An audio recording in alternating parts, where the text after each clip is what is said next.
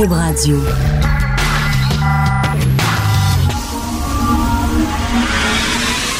De 10 à 11. De 10 à 11. Richard Martineau. Politiquement incorrect. Cube Radio. Hi, welcome everybody. Thank you to uh, listening to Cube Radio. Uh, you're listening to Politically Incorrect with Richard Martineau. And uh, later we're going to talk uh, to the mayor of Montreal, Mrs. Valerie Plante, who's going to be with us. And uh, she's a great girl. She's a great gal. We love her. She takes care of uh, the minority in Quebec. Non, mais quand même, faut le faire. Elle, elle, elle, maire, mairesse de Montréal. faut le faire. Pendant que les Franco-Ontariens se mobilisent pour avoir des services qui ont de l'allure, elle, mairesse de la ville francophone la plus importante à l'extérieur de l'Europe, ne parle qu'en anglais faut quand même le faire. On va en parler un peu plus tard. Écoutez, attachez votre avec de la broche parce que plus tard, c'est Gilles Prou qui va euh, discuter de ça. Et euh, il a déjà parlé à notre recherchiste ici, euh, Hugo Veilleux, puis je pense qu'au bout du téléphone, Gilles collait au plafond bien raide. Alors, j'ai très hâte de l'entendre là-dessus, lui que la langue française autant à cœur. Mais faut quand même, faut quand même le faire. Et surtout que ça a pris beaucoup, beaucoup de temps avant qu'elle s'excuse et qu'elle s'explique. Je sais pas si vous avez vu, mais tout de suite après son point de presse, où elle a accueilli trois nouvelles entreprises d'intelligence artificielle à Montréal.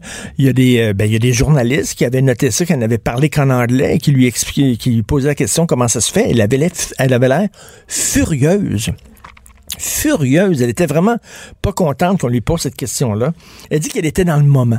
Elle avait comme oublié, elle était dans le moment s'il vous plaît, vous êtes mairesse de Montréal. On se bat pour se faire accueillir en français dans les commerces du centre-ville. Le centre-ville de Montréal qui s'anglicise à la vitesse grand V. Et là, soudainement, il y a une mairesse qui dit le message qu'elle envoie aux allophones de Montréal et aux anglophones de Montréal, c'est que vous n'avez pas besoin de parler français. Regardez, je suis votre mairesse et moi-même, je ne parle qu'en anglais. Est-ce qu'on se rend compte du message qu'on envoie? Hydro-Québec qui envoie des factures seulement en anglais. Je m'étais pogné avec euh, Jonathan Trudeau la semaine dernière là-dessus. Il lui disait que c'était un détail. Moi, je trouve que ce n'est pas un détail. C'est le message que tu envoies, c'est que à Montréal, tu peux naître grandir, étudier, te faire soigner, travailler et mourir seulement qu'en anglais. À Montréal, il y a plein d'immigrants qui ont de la difficulté à trouver un travail. Pourquoi? Parce qu'ils ne parlent pas anglais on demande aux gens d'être bilingues. On demande aux francophones d'être bilingues pour avoir un travail. Mais si vous êtes un anglophone unilingue à Montréal, il n'y a aucun problème. On va vous embaucher. On va vous embaucher dans des magasins. Puis savez-vous quoi? On vous mettra pas dans l'entrepôt. Non, non, on va vous mettre là, sur le plancher. Vous allez accueillir les gens seulement qu'en anglais. Et il n'y a aucun problème. Et là, la mairesse donne un peu comme son aval à ça. Et moi, j'associe ça. Valérie Plante, c'est Québec solidaire au point de vue municipal, au niveau municipal. Et Québec solidaire, c'est quoi leur discours? C'est euh, l'ouverture aux minorités. C'est la majorité dans le champ, les minorités ont raison. La majorité a tort. Donc, euh, on veut vraiment parler aux minorités. Donc, on leur parle dans leur langue. Et euh, pourquoi pas une semaine en italien? Et l'autre semaine, elle ne parlerait qu'en grec et l'autre semaine, elle ne parlerait qu'en portugais. why not, Mrs. Plante? C'est quand même assez, euh, incroyable, cette histoire-là.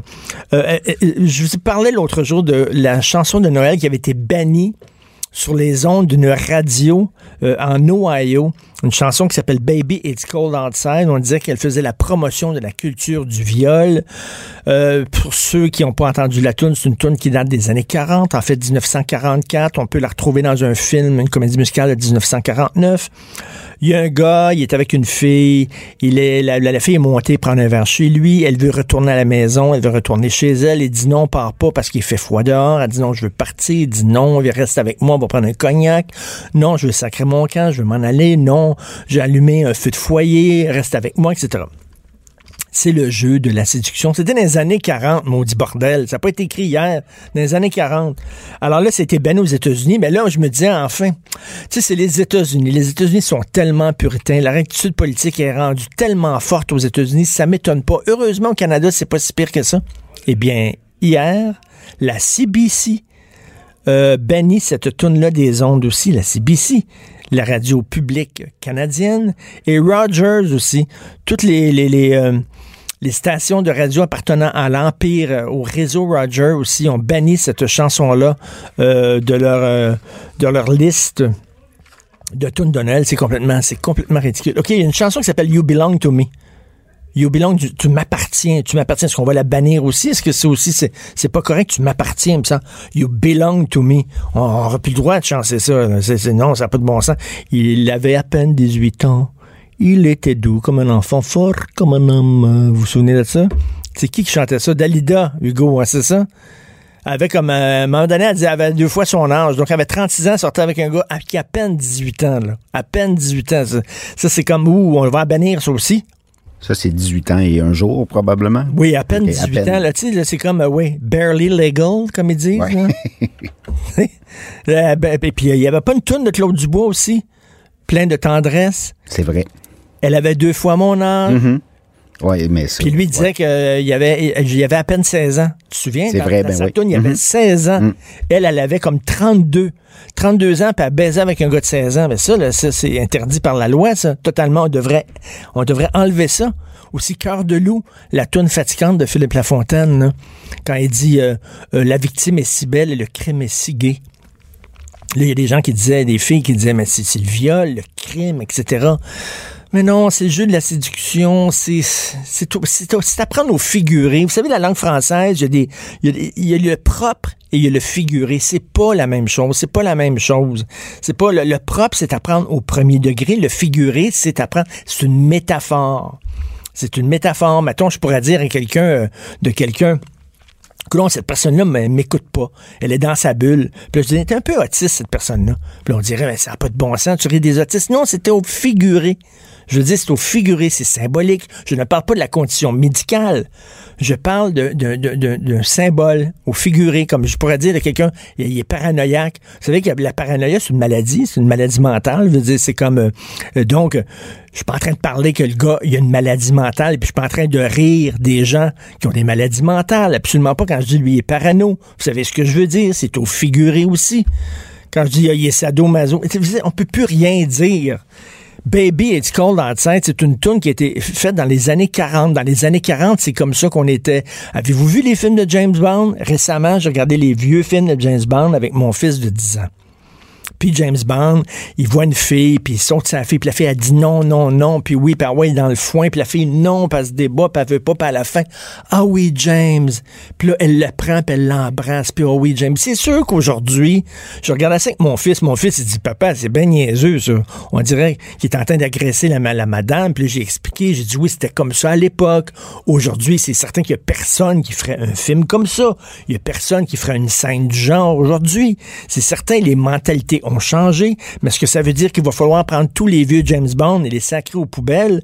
À un moment donné, tu es capable, lorsque tu regardes une œuvre d'art, de dire c'était fait il y a plusieurs années. Tu te transportes dans le temps. On dirait qu'aujourd'hui, on n'est pas capable de se transporter dans le temps. Tout est présent, tout est here and now, comme dirait Valérie Plante. On est incapable de s'extirper de l'instant présent puis de voir de l'époque, c'était comme ça. C'est certain que Tintin au Congo, tu lis ça aujourd'hui, ça n'a aucun maudit bon sens, Tintin au Congo. C'est extrêmement raciste. Les Noirs avec les grosses babines qui dansent, qui sont un peu idiots, mais ils sont tellement gentils, blablabla. C'est très colonialiste. C'est écrit quoi, dans les années 30, Tintin au Congo, dans les années 40? Il faut, est-ce qu'il faut toutes les sortir de toutes les bibliothèques, puis de, à un moment donné, il faut se transporter. C'était comme ça à l'époque, je veux dire, puis c'est plus comme ça aujourd'hui. Voyons, je, trouve ça hallucinant. Donc, CBC qui vient de laisser tomber la tune Baby It's Cold Outside. Mais pendant ce temps-là, le gangster rap, ça, n'y a aucun problème. Ça, on peut mettre du gangster rap, aucun problème. Ah ouais, my bitch, you my bitch, you my bitch, money, money, money, you my bitch. Ça, c'est aucun problème. On entend ça sur les ondes du matin au soir, du soir au matin. On trouve ça super cool. Mais baby, it's cold outside. Sens pas, il fait froid. Non, je vais rester. Oh non, Linda, sens pas. Reste donc, on va regarder. Ça, c'est écœurant. Ça, on colle au plafond. Mais yo fucking bitch, puis tout ça, là, ça, y a aucun maudit problème. Ça, c'est numéro un partout, là. Les clips jouent, puis ça joue en radio. On est vraiment en train de virer complètement fou. Euh, alors, je suis habillé en yo aujourd'hui. Euh, tantôt, il y, a, euh, il y, a, Jean Trudel, euh, notre gars des médias sociaux, qui m'a filmé, mais qui m'a photographié, qui a mis ça sur les médias sociaux. Je me suis habillé en yo pour rendre hommage aux gens de Québec solidaire. Les autres sont habillés comme le vrai monde. Les autres, ils ont décidé, là, on va, ah, on représente le vrai monde, on va s'habiller comme le vrai monde. Fait que le vrai monde, ça s'habille comment? Ça s'habille en mou. Sais, le vrai monde, monsieur, madame, tout le monde, si c'était euh, élu à l'Assemblée nationale, c'est là en gogun pas en short. Il y a, un certain mépris là-dedans. C'est comme si on il dirait, mettons, c'est comme les gens de Québec solidaire diraient, nous autres, on est comme vous, on va prendre notre douche seulement qu'une fois par semaine. Comme vous. Hein, vous autres, euh, vous courez à gauche, à droite, vous n'avez pas le temps de vous prendre votre bain. Fait nous autres, on va être comme vous autres. On bien en mou, on est habillé tout croche. Ça le dit, là, habillé tout croche. Ça coûte combien exactement les bottes qu'apporte Madame Dorion? C'est quoi? C'est des Doc Martens, Hugo? Oui, c'est ça. c'est des bottes. Donc, ça doit coûter... Euh, combien? Je sais pas, 250, 300? 250, 300 pièces. Oui, dans ce coin-là. OK. Le, le, vrai monde, je sais pas si... Euh, mais il y a un mépris là-dedans. Ça m'énerve le mépris des classes populaires euh, articulées par, véhiculées par Québec solidaire.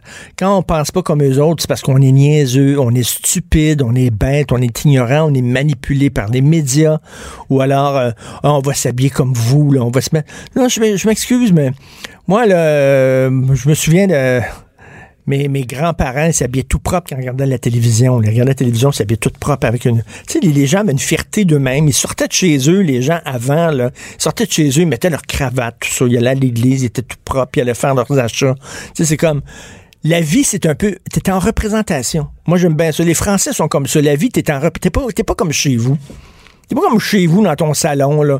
Tu sors dehors, puis surtout, là, tu vas, tu vas, tu vas représenter le peuple à l'Assemblée nationale, qui est une institution, tu sais. Ne serait-ce que par respect pour l'institution, ne serait-ce que par respect pour les gens. Je sais que j'ai l'air d'un vieux chinois en parlant de ça, mais je pense que ça se peut, là, tu sais. C'est comme, t'es pas habillé comme dans ton salon.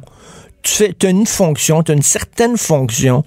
Je tu fais attention à la façon dont tu t'habilles. Tu t'habilles pas comme tu t'habilles chez vous. Et tu parles pas aux gens comme euh, tu parlerais à tes chums un vendredi soir à la maison en jouant au poker en prenant de l'alcool. Tu parles de façon différente. Il y a différents il y a différents niveaux, il y a différents niveaux de s'habiller, il y a différents niveaux de se comporter. Et euh, tu, c'est le fun de, naviguer dans ces niveaux-là. Mais là, aujourd'hui, non. Comme, oh, moi, je me lève, je prends une casquette, je prends un Fait que aujourd'hui, je suis habillé en mou. Il me semble que quand tu es habillé en mou, tu penses mou. Mais c'est peut-être que je vieillis. Peut-être que je suis rendu trop vieux. Alors, je, me suis habillé comme. Euh, moi, depuis l'âge de 13-14 ans, je suis en veston puis en chemise. Tout le temps, tout le temps. Je pense que je suis venu au monde avec un veston puis une chemise. Des jeans, chemise, veston. C'est ça, c'est mon uniforme à moi. Et là, aujourd'hui, j'ai décidé de me mettre comme un hoodie et je me sens tellement mal. J'ai tellement. J'ai l'air d'un bozo un peu Hugo, hein. Un petit peu.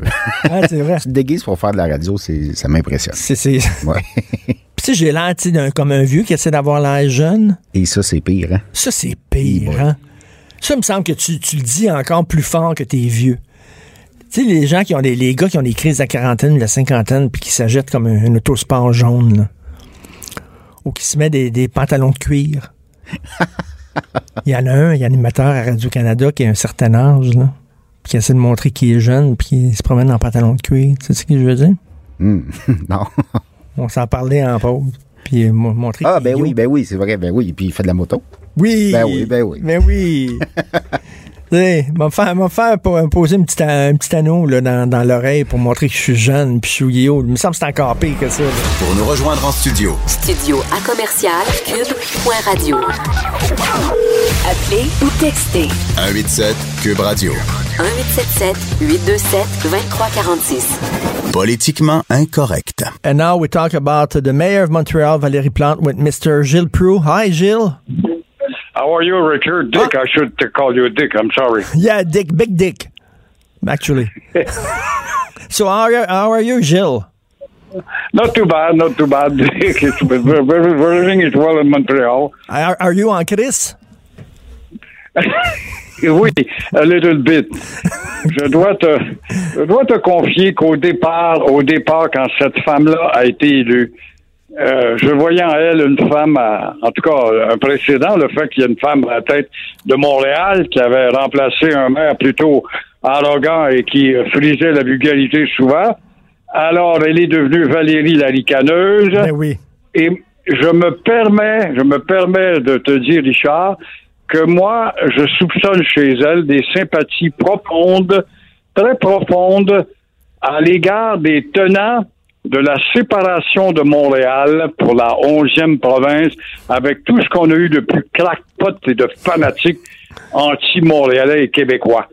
Ben, et c'est- rajoute à ça, c'est épouvantable, ces lacunes historiques de dire que Montréal est un territoire non cédé aux Mohawks, qu'elle ne connaît rien à l'histoire, avec les mépris à l'égard du drapeau, avec la disparition du monument Jean-Olivier Chénier. Ça fait quatre ans qu'on nous dit qu'on est toujours en train de le nettoyer. Ça presse pas, c'est pas grave, c'est un monument re- de rebelles. Avec combien d'autres aussi, sa, sa répugnance à l'égard de la loi 101 avec également ses 103 conseillers, le plus gros conseil municipal au monde. Elle va nous dire que c'est Québec, mais qu'est-ce qu'elle attend de se servir de son, son poids, justement? Et aussi, c'est son propre droit du temps, l'arpenteur musulman, M. Bergeron, qui avait dit qu'il y avait 10 maires de trop. Et surtout, avec également la gaffe d'hier, là, ça commence à être une accumulation qui ne fait pas d'elle une femme très éloquente. Est-ce que c'était une gaffe? Est-ce que c'était un lapsus ou finalement elle a dit le fond de sa pensée? C'est ça que je me demande en l'écoutant. Parce que elle, c'est sa vision de Montréal. Vous savez, elle, elle est ouverte euh, au- au- euh, sur les minorités. Là. Il faut s'ouvrir aux minorités. C'est ça son grand discours. Donc, elle voulait s'ouvrir à la minorité anglophone. Pourquoi qu'une semaine, elle parlerait pas italien, puis l'autre semaine en grec, puis l'autre semaine en vietnamien? Ce serait bon, ça. C'est une femme aliénée intellectuellement. Oublie pas qu'elle a été élevée dans le nord-ouest québécois. Elle est diplômée d'une université ontarienne. Elle a été élevée avec cette mentalité du half-and-half, en autant que le half-and-half euh, permette à- au conquérant d'être le dominateur dans ton half-and-half. Et ça, ça lui est resté. Et elle le reflète. Et c'est très regrettable parce qu'elle n'est pas consciente qu'avant d'être Valérie Plante, une colonisée, elle est d'abord la mairesse de Montréal, une ville importante dans le monde comme étant une ville francophone. Et, elle ne connaît, elle n'a aucune notion historique, aucun recul historique.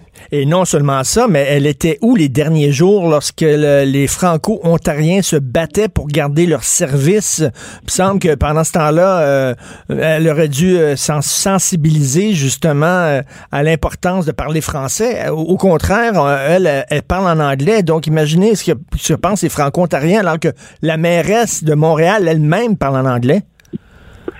ça lui passe par-dessus la tête. On dirait que c'est, elle appartient à la, l'autre communauté. Sa priorité dans son cerveau, c'est l'autre communauté. Et puis, avec effectivement le débat qu'il y a en Ontario, on ne peut pas s'expliquer comment elle a pu échapper ça. Même à part de ça, il faudra connaître son entourage. C'est celui du plateau, c'est celui de la gauche et des gens gauches et des gauchers de la société qui sont avec elle, qui euh, ne pensent pas parce qu'ils n'ont pas de perspective culturelle et historique pour lui conseiller, dire Hey, écoute, il y a un débat, hey, c'est telle date, elle est importante. Hey, il y a ceci ou il y a cela. Mais euh, ce n'est pas le cas. Mais vous savez, ça a changé, les temps ont changé. Moi, j'ai une fille de 19 ans, j'ai une fille de 22 ans, je parle à mes filles, je parle à leurs amis. Puis pour eux autres, là, la défense de la nation, la défense du français, tout ça, c'est ringard. Ce sont des vieilles valeurs. Il faut s'ouvrir à la diversité, faut apprendre l'anglais. Le bonjour, aïe, eux autres, ça les énerve pas. Ils trouvent ça bien correct. Peut-être qu'on est des vieux. Peut-être que c'est terminé, ce combat-là. là. Exactement. Je suis un dinosaure Oui. de l'autre école, tout simplement parce que pendant deux générations, et le Parti libéral du Québec particulièrement, a flanqué au panier l'enseignement de l'histoire, et ça donne ce que ça donne. On célèbre Champlain et on pense que c'est un pont et rien d'autre. Mais, Alors, mais, mais, mais euh, les cours, les cours d'histoire, ce ne sont que pour les Autochtones, les Premières Nations, les Amérindiens. Ça, ils apprennent ça pendant des années, des années. Mais je, je- je vois mes enfants, puis je leur parle. Les, Amérindiens, c'est très correct. Mais je dis oui, mais euh, je sais pas, nos ancêtres, là, les descendants des Français, ça, on dirait que c'est, c'est- ils en parlent pas beaucoup dans les cours d'histoire. ce sont des ignorants. Ils ne savent pas que si nous, nous avons tenu 200 ans de temps ici, de, face à la plus grande armée au monde, qui était un million et demi à l'époque, nous avons tenu 200 ans de temps, c'était grâce à nos alliances avec toutes les nations indiennes, l'exception faite aux Iroquois qui sont donnés dans les bras des Anglais et des Hollandais. Mais euh, si on a tenu, la preuve, c'est que Pontiac se soulève après le régime français parce qu'il veut revenir au passé. Alors, nous n'avons donc pas de, de, de passé génocidaire. Alors, on ne retient pas ça du tout, on ne connaît pas ça. Et encore une fois, euh, cette histoire de dire euh, euh, la rectitude, qui est un poison, qui est venu nous dire qu'il fallait pas dire des Autochtones ou des Indiens ou ici ou ça, les peaux rouges. Vais donner un exemple, les peaux rouges. Ben, ce sont les missionnaires, c'était les Jésuites, c'était quand même les plus instruits du temps, qui allaient dans leur mission, puis qui apprenaient leur langue, qui les connaissaient mieux que ceux qui critiquent aujourd'hui, qui les avaient appelés les peaux rouges. Pourquoi? Parce qu'ils s'enduisaient d'une huile justement à base de, de fruits probablement Ah oui? euh, rouges pour faire leurs attaques. Alors comme on voit, les fumeux de pipe et les, les intellectuels qui les intellectuels assis ça fait moins de parcours qu'un con qui répand les insanités de la rectitude. Alors, c'est ce que ça a donné. Mais, mais on veut être accueillant. J'imagine elle voulait, elle voulait se montrer accueillante. C'était des entreprises euh, euh, étrangères. euh, c'est euh, le côté colon là, du, de- de- du Québec. Là. Euh, je me souviens d'un sketch au Bye Bye il y a quelques années où euh, c'est un homme québécois de souche. Sa fille sortait avec un noir, un haïtien, et lui voulait être accommodant. Et il dit, ben, on va, on va manger comme toi, tu manges dans ton pays. On va se mettre à terre. On va se mettre par terre, puis on va, manger en bédaine parce que c'est comme ça que vous mangez dans votre pays, puis on va manger une dinde avec nos mains. C'était tout. Le gars voulait être accueillant, voulait être accommodant pour euh, son, son nouveau gendre noir, mais il était juste colon. De, de parler comme ça en anglais face à des gens d'affaires qui viennent ici, c'est colon, c'est colonisé. C'est une maladie mentale. Le colonialisme, c'est une ali- aliénation qui fait croire au colonisé qu'il a le même pouvoir que le colonisateur, mais sans pouvoir se servir des pouvoirs du colonisateur. Alors, il est élevé et grandi dans la, croissance euh, obéissante, si on veut. Alors, euh, c'est une maladie mentale de laquelle il était difficile de se défaire tant qu'on n'enseignera pas l'histoire et puis qu'on n'enseignera pas la fierté, ce qui n'existe pas. Prends des directeurs d'école, par exemple. Les élèves rentrent à l'école au mois d'août, au mois de septembre. Bienvenue à l'école Félix Leclerc. Bienvenue à l'école Émile Nolégan. Euh, bienvenue à l'école euh, Pierre Laporte. On ne prendrait pas dix minutes à réunir les élèves. Voici, bienvenue à l'école Félix Leclerc. Nous allons vous dire en dix minutes qui est Félix Leclerc. Tout d'un coup, on créerait chez les 300-400 élèves qui sont là un goût de- d'approfondir la connaissance de la poésie de Félix Leclerc. Euh, Il n'y a pas de sensibilisation. Le corps professoral est à 50 inapte, m'a déjà dit le sous-ministre de l'Éducation il y a une dizaine d'années, et c'est encore vrai. Thank you very much, Mr. Prou. It's been a pleasure, uh, Dick, and have a good day and a lot of success with with your radio station. I hope you're going to penetrate in the United States. The future is there. Yeah, yeah, yeah. The sky's the limit. Thank you. Au revoir, au revoir et merci. Thank you very much. Philippe Couillard a gagné. Ça fait quatre ans que Philippe Couillard, à chaque fois qu'on parle de nation, d'identité, de valeur, de langue, Philippe Couillard, Couillard nous dit qu'on est intolérant, raciste, xénophobe, fermé aux autres. Et finalement, bon, à force de répéter ça pendant quatre quatre ans, il y a des gens qui, ont, qui pensent exactement comme lui. Politiquement incorrect. Joignez-vous à la discussion.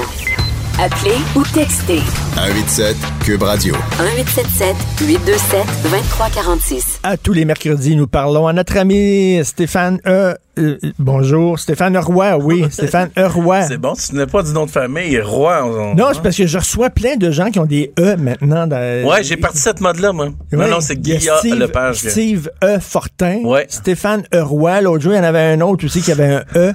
Ouais. C'est quoi ton E? C'est Emmanuel, Stéphane Emmanuel Roy. C'est toute ma famille, on a un nom du milieu parce que mon grand-grand-père, mon arrière-grand-père, en fait, mon grand-grand-père, était parti aux États-Unis à l'époque pour travailler. Tu sais, à l'époque, ça allait mal au Québec. Là, Oui. puis ont, fallait qu'il trouve de la job. Il était parti aux États-Unis travailler euh, et est revenu avec des, des middle names comme ça, des noms du milieu. Ah qui oui, est une c'est mode très- très, c'est américaine. très américaine, Oh, hein. oui, c'est ça. OK, puis il allait dans les, dans les usines de textiles? Non, euh, lui, il, euh, il était dans le Vermont, puis il creusait des puits. Puis puis il est mort d'une pneumonie comme ça.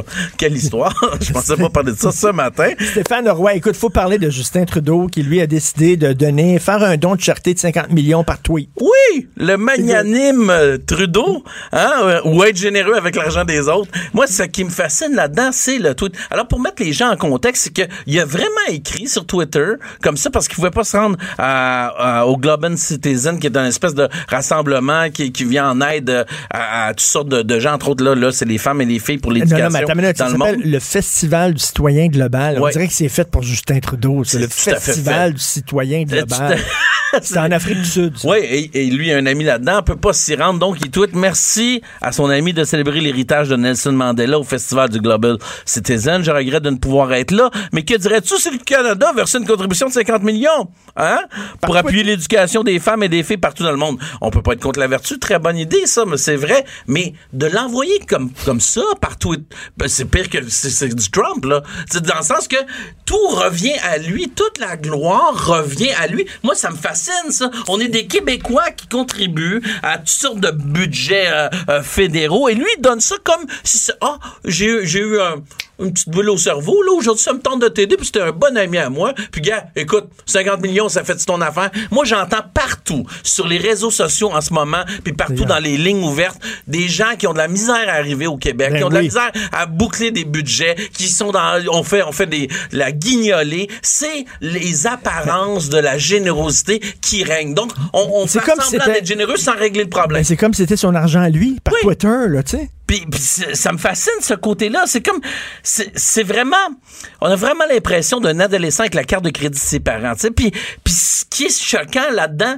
c'est que moi, mettons, je voudrais de l'argent pour une compagnie ou quelqu'un voudrait, il y aurait plein de processus, quelque chose de compliqué. Là, ça a l'air d'être fait sur le coin de la table. Hey. Réglez-moi ça, euh, tournez les coins ronds, remplissez les papiers, on va s'arranger pour leur donner. Je tweet, baf. Sais-tu à quoi ça me fait penser? Mettons, tu sors, Stéphane, tu sors avec tes chums pendant la semaine, OK? Tu rentres pompette chez vous à 2 heures du matin, pompette, OK? Tu t'écrases sur le sofa, tu ouvres la télévision, puis il y a un gars qui vend des couteaux à steak. Puis là, tu dis, hey, ça a l'air cool, ces couteaux à steak-là. Tu T'es un peu pompette. Fait que tu sors ta carte de crédit, t'appelles, puis tu fais- puis là, deux semaines après, ça cogne à la porte, le gars arrive avec un colis, puis tu te souviens plus. Puis tu sais ça, tu ouvres le colis. Je te fasse un aveu, j'ai commandé des choses pour, pour, pour des, tu sais, des, les, les plantes qu'on accroche au plafond. Oui, oui, c'était oui. des câbles que tu fais descendre qui fonctionnent pas du tout. Je l'ai commandé comme 10 câbles de même, mais c'était le soir un peu sous. Ben, c'est ça. T'es un peu sous, tu regardes. Tout le monde a ri de moi. Tu dis, hey, voyons, un mixeur à jus, ça a bien l'air trippant, ça. Mais tu sais, on parle de Trump. Trudeau, là, ce tweet-là, avec le tweet sur l'immigration, venez, les portes sont ouvertes. Combien ça nous a coûté, ça? un milliard, cent millions. On, on crève de faim. Il y a des gens qui crèvent de faim au Québec. Charité ordonnée commence par soi-même. Lui, il comprend visiblement pas ça. Et pourquoi? Et pendant ce temps-là, on rit de Trump. Oui. On rit de Trump et c'est Twitter. Mais on, a- on a un peu raison.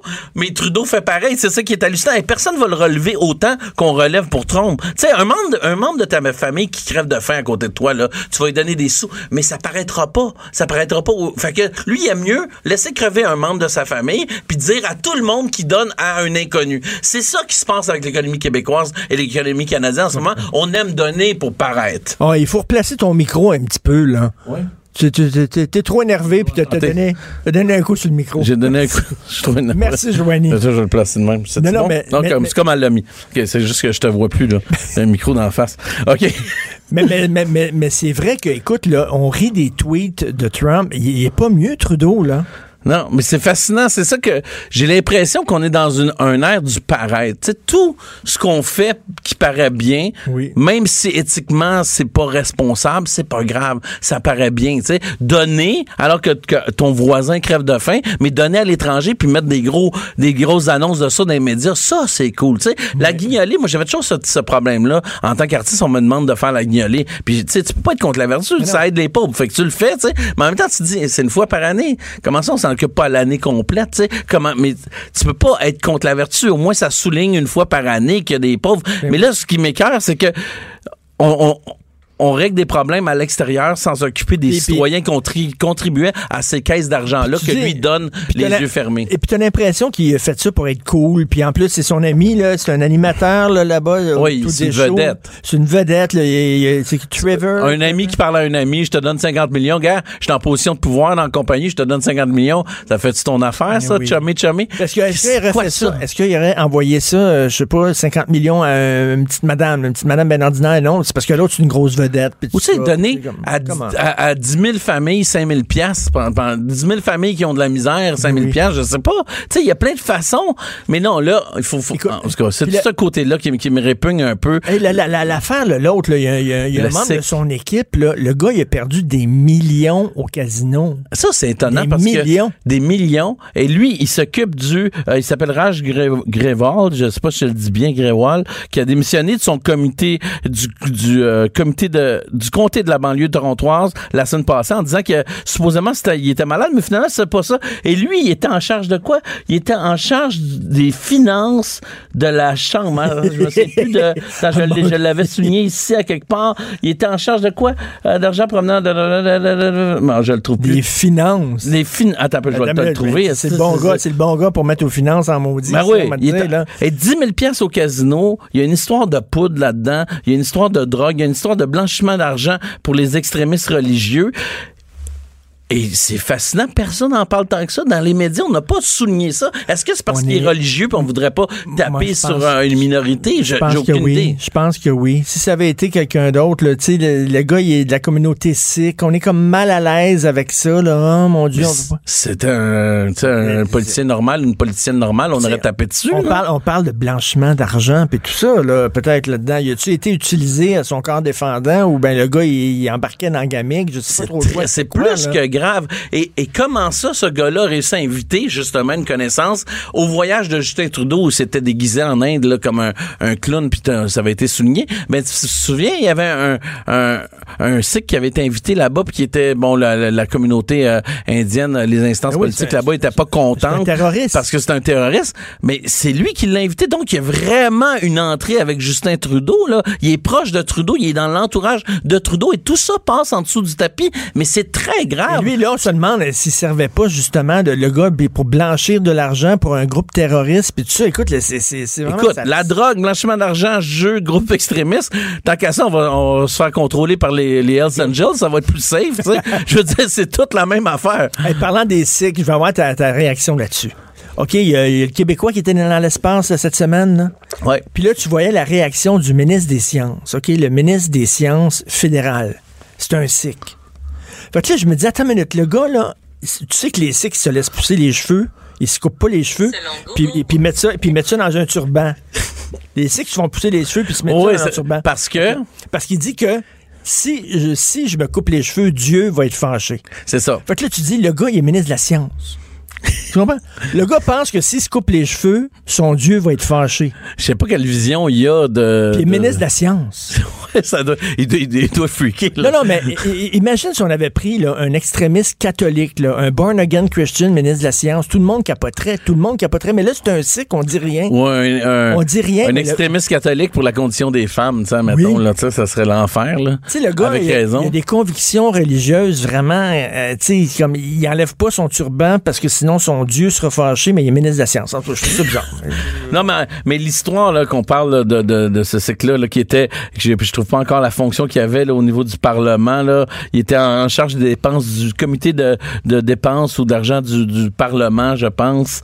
Euh, je, je trouve plus, je l'avais souligné pourtant. Mais c'est fascinant, là, c'est grave. Là. Puis on parle de, de dizaines de milliers de dollars. Puis il a su, l'affaire la plus drôle, c'est qu'il a suivi un cours de la GRC sur euh, le blanchiment d'argent, c'est-à-dire comment reconnaître le blanchiment d'argent. Tu sais. Oui, il a, il a suivi ça. Et il a posé la question, si quelqu'un dépense 10 000 pièces au casino, est-ce que c'est facile à retracer? Il a posé vraiment cette question-là dans le drôle. cours de... C'est comme ça que ça a un petit peu euh, soulevé les doutes. Écoute rapidement, toi, je veux t'entendre là-dessus, la, la mairesse qui a parlé seulement en anglais. Ouais. C'est-tu un petit détail pour toi? Non, c'est grave. Et là, ce que je réalise, c'est que on, tu sais, je t'ai parlé une fois de l'horloge, c'est-à-dire quand on pousse euh, le balancier d'une d'un- d'une horloge, à un moment donné, on pense que tout est réglé, puis on oublie de le pousser, puis il nous revient en face. On s'est battu pour la langue française tellement longtemps, tellement longtemps que on a on l'a oublié maintenant parce que ça fait longtemps que les victoires ont été gagnées. Ça fait longtemps que le PQ euh, a fait la loi 101, tu le quittes. Et là, dans il y a de quoi de très étrange qui se passe au Canada complet, c'est qu'on est en train de pointer les francophones du Québec comme étant des intolérants, alors que c'est nous qui est le peuple soumis par la force dans une fédération canadienne, qui a été soumis par la force. C'est nous le peuple en voie d'extinction, puis on nous dit qu'on n'est pas ouvert à l'anglais. C'est complètement absurde, alors que les anglophones sont, sont vraiment pas ouverts aux faits francophones. Ben non, on le veut en Ontario. Donc, c'est le monde à l'envers. C'est comme si on, on pointait ceux qui étaient stigmatisés déjà en les stigmatisant davantage. On est on- des perdants, nous autres. Mais le multiculturalisme a gagné. A gagné, parce que c'est dans la tête, surtout dans la tête des jeunes, euh, défendre ta langue, défendre ta culture, c'est fasciste, c'est fermé, c'est xénophobe, c'est intolérant. Ils ont, ils ont absorbé ça. Puis, ils l'ont absorbé, mais le, le cours d'éthique et de culture religieuse n'a pas aidé non plus. Non, puis le fait de, de, de, de, de tasser aussi certains cours d'histoire, mais Ben ce oui. qui prouve que les acquis, là, on les perd avec le temps, puis on oublie qu'on les avait, ces acquis-là.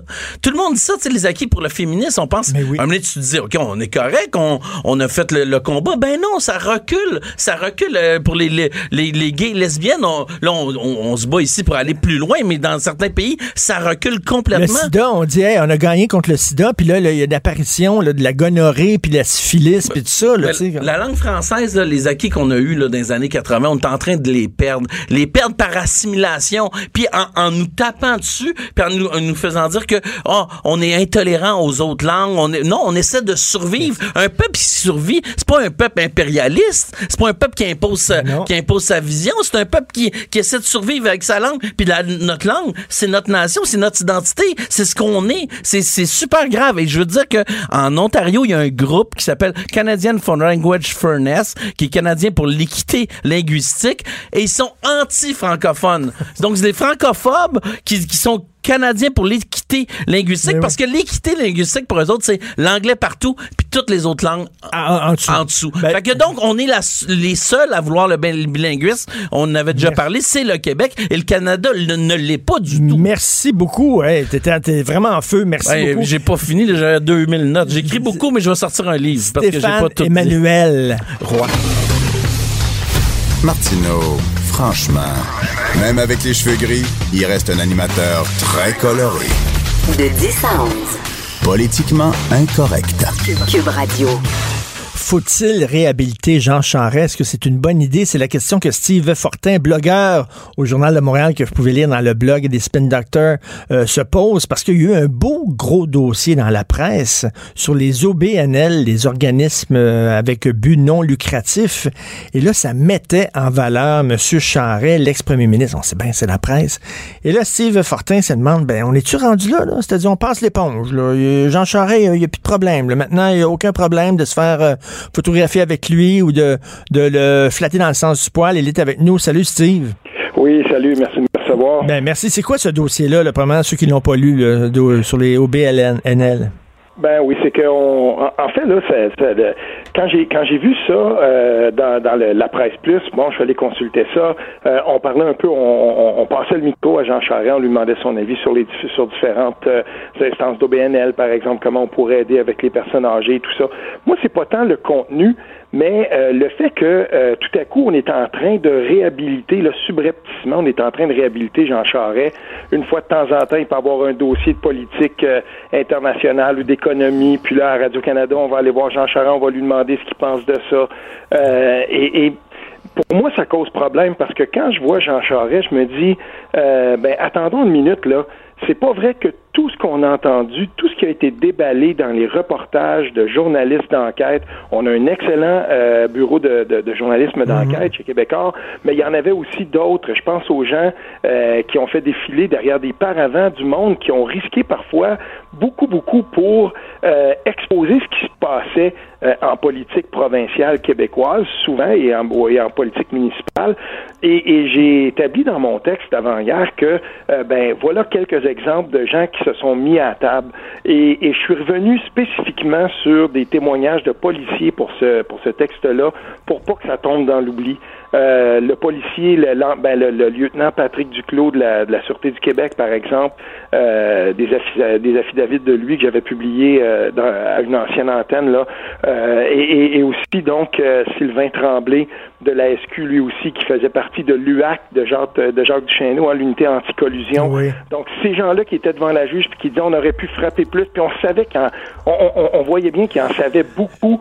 Et, et toutes, ces rumeurs, là, toutes ces rumeurs d'une enquête là, qui s'approchait de Jean Charest, puis finalement, ils ont déplogué ça en dernière minute, mais en même temps, tu sais, Steve, ce qu'on va te dire, tu sais ce qu'on va te dire, il n'y a eu aucune accusation formelle qui a été portée. La présomption d'innocence existe encore dans notre, dans notre société, je l'espère, et toi aussi, c'est un pilier de notre système de justice, donc, en même temps... Ben, c'est, et c'est là, et c'est là où je me dis, dans ce cas-là, dans, dans ce cas-là particulièrement, je ferais preuve d'un petit peu de retenue parce que on n'a jamais su ce qui s'était passé avec l'enquête mâchurée. Euh, il y a tellement encore de trucs qui sont en suspens là-dedans que euh, je, me, je me garderais une petite gêne euh, avec, euh, avec Jean Charest. Parce que jusqu'à maintenant, tout ce qui s'est passé dans son cas, on a toujours réussi à éviter, on dirait, que M. Jean Charest se retrouve dans le box. Et, et, quand Amir Kadir, il a volontairement renoncé à son privilège parlementaire, d'immunité parlementaire, pour sortir de l'Assemblée nationale et qu'il a visé Jean Charest, hey, c'est loin ça, et qu'il a dit, ce monsieur-là est à la tête d'une organisation qui a commis des crimes et qu'il me poursuive, euh, c'était du, du, rarement vu, là. Et tout ça, c'est en train de sombrer dans l'oubli. Et tout à coup, euh, je, trouve qu'on y va quand même un peu vite. Il n'a pas poursuivi Jean, euh, Amir Kadir, Jean Charest. Il a jamais, il l'a jamais poursuivi, pas plus qu'il a poursuivi Nino Zambito euh, dans, dans l'entrevue qu'on sait là et, et, et, qui avait mené à la fin de, de, de, du Trisac euh, à une autre antenne. On, on, se dit, on se dit, oh, regarde, on n'a pas eu la vice-première ministre. c'est comme si on, on, a pris Nathalie Normando pour on l'a jeté devant un roue de l'autobus. Elle, elle, va être la sacrifice avec le bouc qui me dit ça remontera pas plus haut. Puis là, ils vont dire, regarde, on a fait notre job là, quand même. Là. On est allé jusqu'à la vice première ministre. C'est pas rien, la vice-première ministre. C'est pas un petit, un petit député, là. Donc, euh, mais on dirait qu'elle, ils l'ont sacrifié comme pour protéger la personne qui était juste en haut d'elle. C'est l'impression qu'on a tous, là. Je sais pas. Ben, j'espère que s'il y a une justice à un moment donné, que les enquêtes et, tu sais, nous savons tous qu'il y a beaucoup, euh, qu'il y a beaucoup de fonds, qu'il y a beaucoup de, de, de, choses qui sont investies dans ces euh, dans ces enquêtes-là, une enquête comme Manchurie. Je peux pas croire qu'à un moment donné, on va pas savoir ce qui se passe avec ça. Et, et il faut que tout ce travail-là, à un moment donné, aboutisse à quelque chose.